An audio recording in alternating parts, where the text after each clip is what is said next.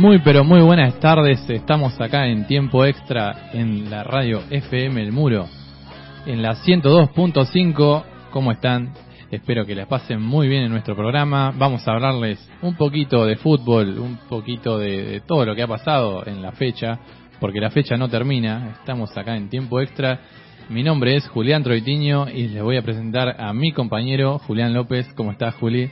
¿Cómo les va? A todos los queridos oyentes. Vuelvo a saludarlos ya que el año pasado también estuve en esta emisora. Estamos en la 102.5, Radio El Muro. En este caso, en un programa de deportes, vamos a hablar un poco de fútbol, vamos a hablar también del resto de los deportes. La pasión unimultitudes y eso intentaremos al menos de 17.30 a 19 horas. Los dos nos llamamos Julián, vamos a tener un inconveniente en ese sentido, así que seguramente a partir de ahora yo seré López, por mi apellido, para que no sepan distinguir. Justo se dio que las dos personas que iban a hablar de deporte se llaman de la misma manera, o casualidad. Sí, vamos a estar hablando un poco al principio de la parte actual, lo que ha pasado últimamente en el sábado y el domingo, la fecha de la Copa de la Liga más precisamente arrancar un poco hablando de lo que pasó en el Tomás Adolfo Ducó, el partido de Huracán Boca, Huracán 0, Boca 2. No sé, Juli, si estuviste viendo el partido. Eh, sí, lo vi, me senté, me preparé el mate, la rutina necesaria para ver fútbol. Eh, soy bastante amante tanto del fútbol internacional como del fútbol nacional en este caso. No soy hincha de boca, pero eh, estuvo bastante entretenido el partido por momentos es un tanto también monótono, porque Boca es un equipo que en general suele pararse un poco más atrás, esperar, no tanto como por ejemplo River que va a buscar a los rivales y eso le imprime más dinámica al juego, pero lo vi y me gustó bastante. Te gustó el partido, sí. Yo quería destacar el, gol de Soldano que está imparable, digamos, podemos decirlo. Se desató Soldano. Se desató Soldano, puede ser. Eh, sí, la verdad es que esto ya entrando un poco más en, el terreno de, lo compartido o no, del debate o no, eh, Soldano da la sensación de ser un delantero con poco gol en Boca, aunque sus registros anteriores en Unión dan cuenta de lo contrario. Soldano venía haciendo varios goles. Más que nada en la, en la última temporada, hasta que fue vendido al equipo de Grecia. Eh, creo que fue su temporada, eh, su, su temporada estrella, digamos, su mejor temporada. Pero bueno, no sé si es el mejor delantero para Boca aunque si vos te tiene, tiene una posición complicada que es 9. Entonces el 9 lleva la mochila del gol. Si vos te guías por esta semana, lo comprás, Soldano, ¿o no? Porque metió un gol en la fecha anterior. Ahora el sábado metió un gol y con eh, el equipo boliviano en entre semana por Copa Libertadores eh, tuvo un sacrificio enorme para ayudar a la victoria de Boca. Eh, ese sería el debate, ¿no? El debate más de fondo sería si eh, el 9 se le tiene permitido ser un jugador de sacrificio, ocupar roles de, desmarcarse, de abrir espacios, de no estar con la pelota, de no tener presencia en el área para el gol, pero sí de lograr que sus compañeros terminen, terminen marcando gol. Soldano se lo caracterizó mucho y se hablaba de que Russo, el, entrenador de Boca actual, lo ponía para ayudar a Tevez, para que Tevez con su edad, que ya está grande Carlitos, pueda desarrollarse más libremente y Soldano hacía el trabajo sucio, corría, marcaba, generaba espacios. Habría que debatir eso, si el 9 tiene permitido ser un sacrificado y no convertir gol o el 9 tiene que ser necesariamente de gol. En lo personal prefiero que el 9 convierta los goles. Compartimos. Pero, pero igualmente, eh, creo que hoy en día, como el fútbol eh, va evolucionando, Supongo que marcar y ayudar en defensa también es parte de, de, todos los jugadores, no solo de los defensores ni de los mediocampistas defensivos, sino también de los delanteros. Eso, eso puede ser. Yo no soy tan partidario de que el 9 tenga que retroceder hasta la propia área para sacar una pelota. es decir, puede ser una cuestión alternativa, en alguna ocasión necesaria, como por ejemplo si vas ganando 1 a 0 y, como se diría en otros países, todo a tricky, todo patricky, entonces el colectivo se impone atrás y ahí puede ser que el 9 dé una mano porque la situación es un tanto desesperante, es aguardar de mantener un resultado, pero en general al 9 yo lo quiero en el área, lo quiero pivoteando en el área contraria, eh, eso es lo que es un 9 y de gol. El, eh, el 9 eh, tiene la utopía del gol permanente, la necesita tener siempre al alcance de la mano. Si convierte, le da confianza, se siente bien y gana metros en el juego, gana participación. Si no los hace, le falta algo, está vacío.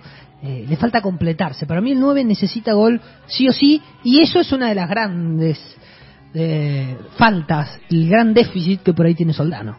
Sí, por ahí en este momento se dice que Soldano no va a renovar con Boca y muchos cuestionan de por qué lo siguen poniendo. También es otro debate. Claro, eh, el gran el, problema de Boca eh, y uno de los debates que se ha dado es la ausencia de Guanchope Ávila que finalmente se terminó yendo, si no me equivoco, al Minnesota en Estados Unidos. Por lo que dijeron va a cobrar el mismo sueldo que en Boca, así que no fue por una cuestión económica. No, fue por una cuestión de que Boca no lo quería.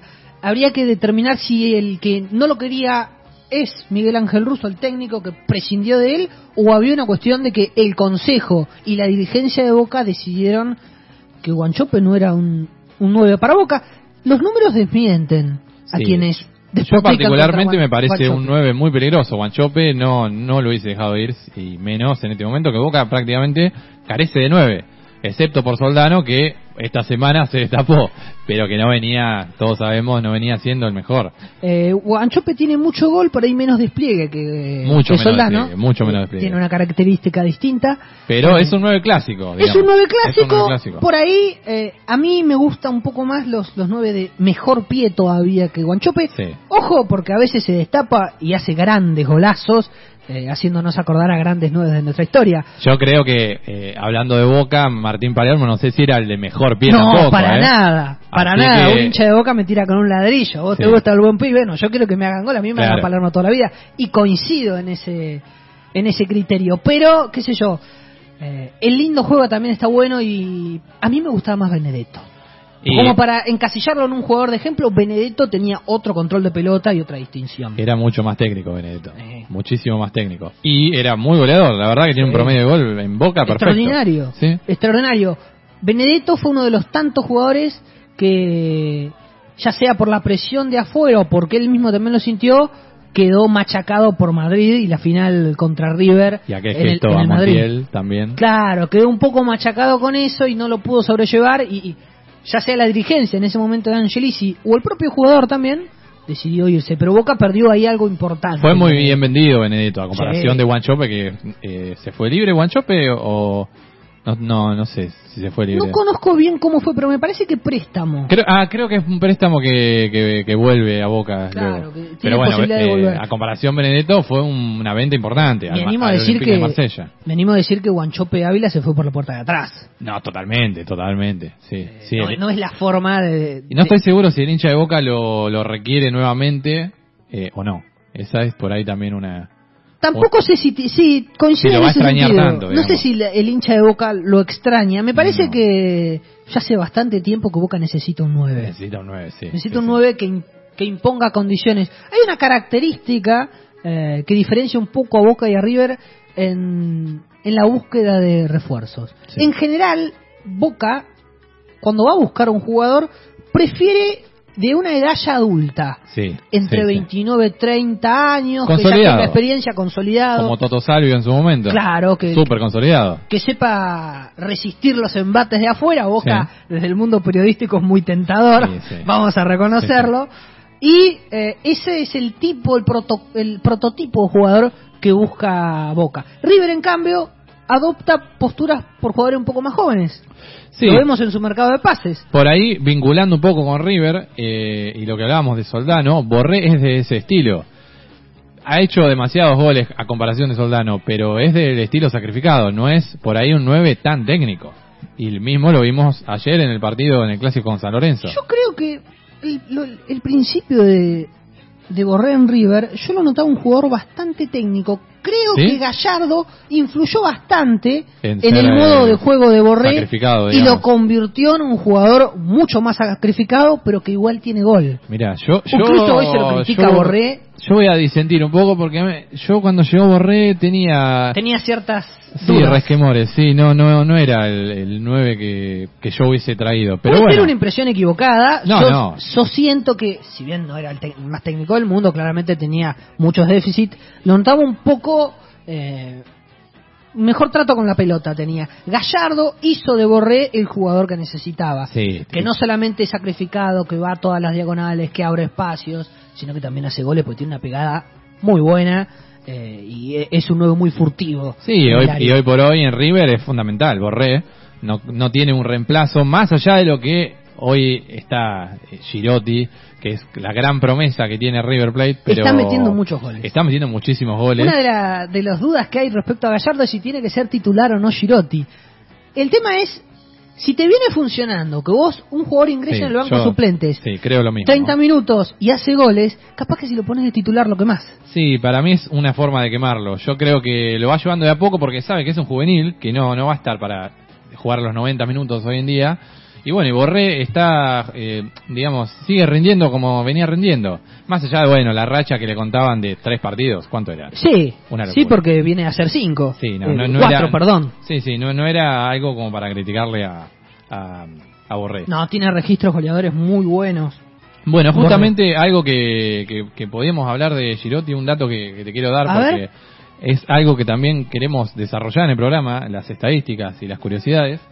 Es Eso lo- vendrá un poquito más adelante. Ya les vamos haciendo algunos spoilers. pero ya le vamos de lo poniendo un poquito de, de lo que son las curiosidades y las estadísticas. Por ejemplo, Girotti, que te quería contar, Juli, es uno de los canteranos de River que más rápido metieron siete goles. Es el canterano que más rápido metió exactamente siete goles. Ya lleva 7 goles eh, Girotti, es cierto, ¿sí?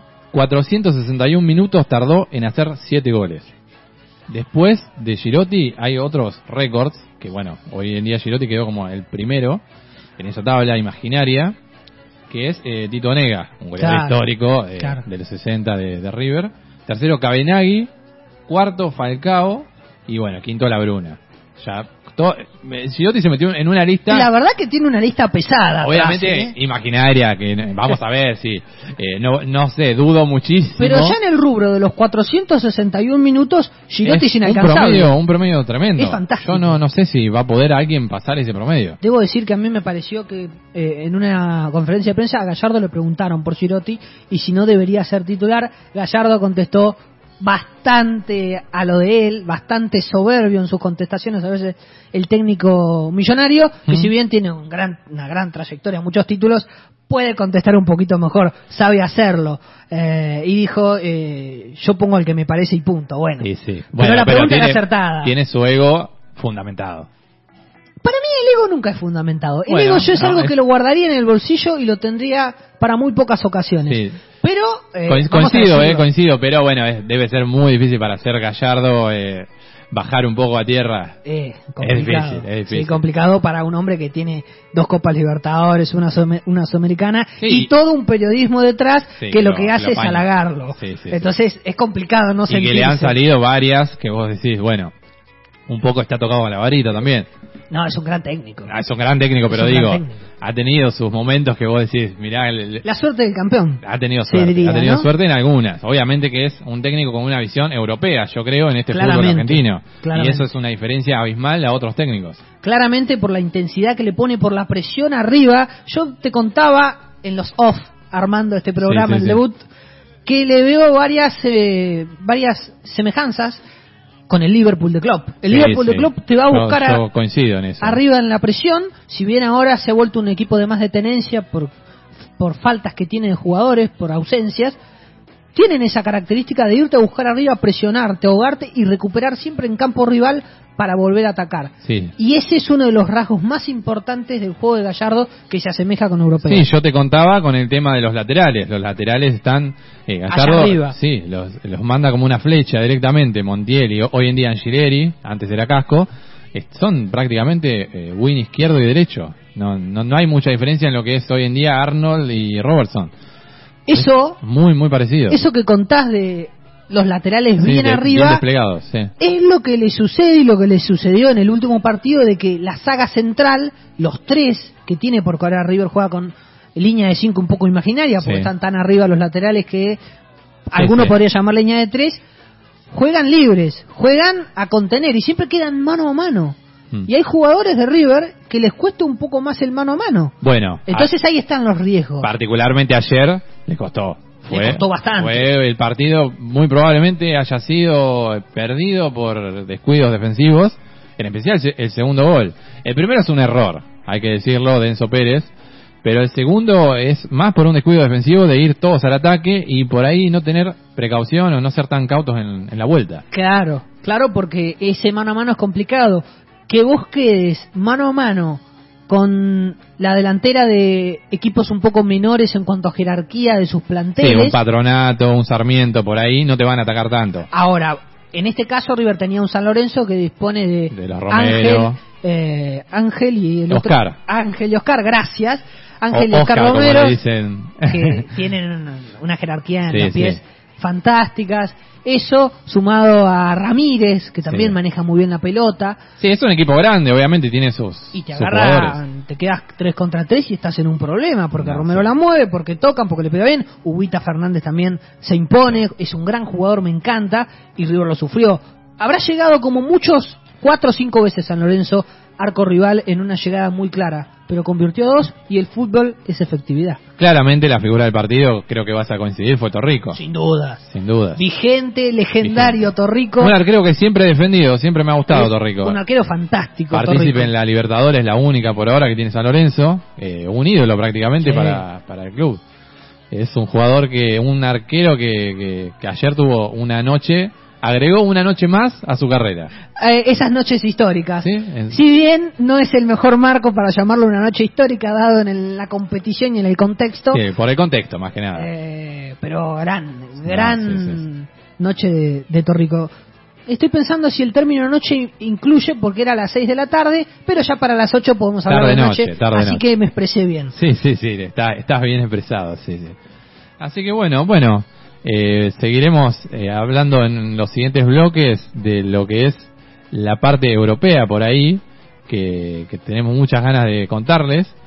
Todo lo que fue lo de la Champions, que, que está pasando, que va a pasar esta semana. Se vienen cruces interesantísimos en la, La Champions. verdad que sí, vamos a tener que arriesgar un poquito a ver qué pensamos cada uno de cada de cada encuentro que va a Eso también disputado. será un poco más adelante, Vamos. tanto en el ámbito internacional eh, como en el nacional. Sí, vamos a poner un poco de picante en Un poco de picante. Y al próximo programa vamos a estar muy rigurosos a ver quién tuvo razón o quién no. Sí, sí, sí. Un poco para, para jugar un poco y que obviamente la audiencia pueda jugar con nosotros. Te cuento que hoy mismo, en lo que queda de la Copa de la Liga Profesional, para cerrar un poco este tema, hoy jugaron Aldo Civi con Platense. Bien. El partido ya terminó, ganó Aldo Civi 2 a 0. Ganó los Civi, ¿eh? Es noticia. Es noticia, un, un equipo que eh, está bastante cobijado por lo que es el sector periodístico, por su Está de moda, digamos, digamos, está de moda. pero es lindo ver jugar a un equipo eh, de menores recursos Y, y que propone. tratar de proponer algo importante, Este- tratar de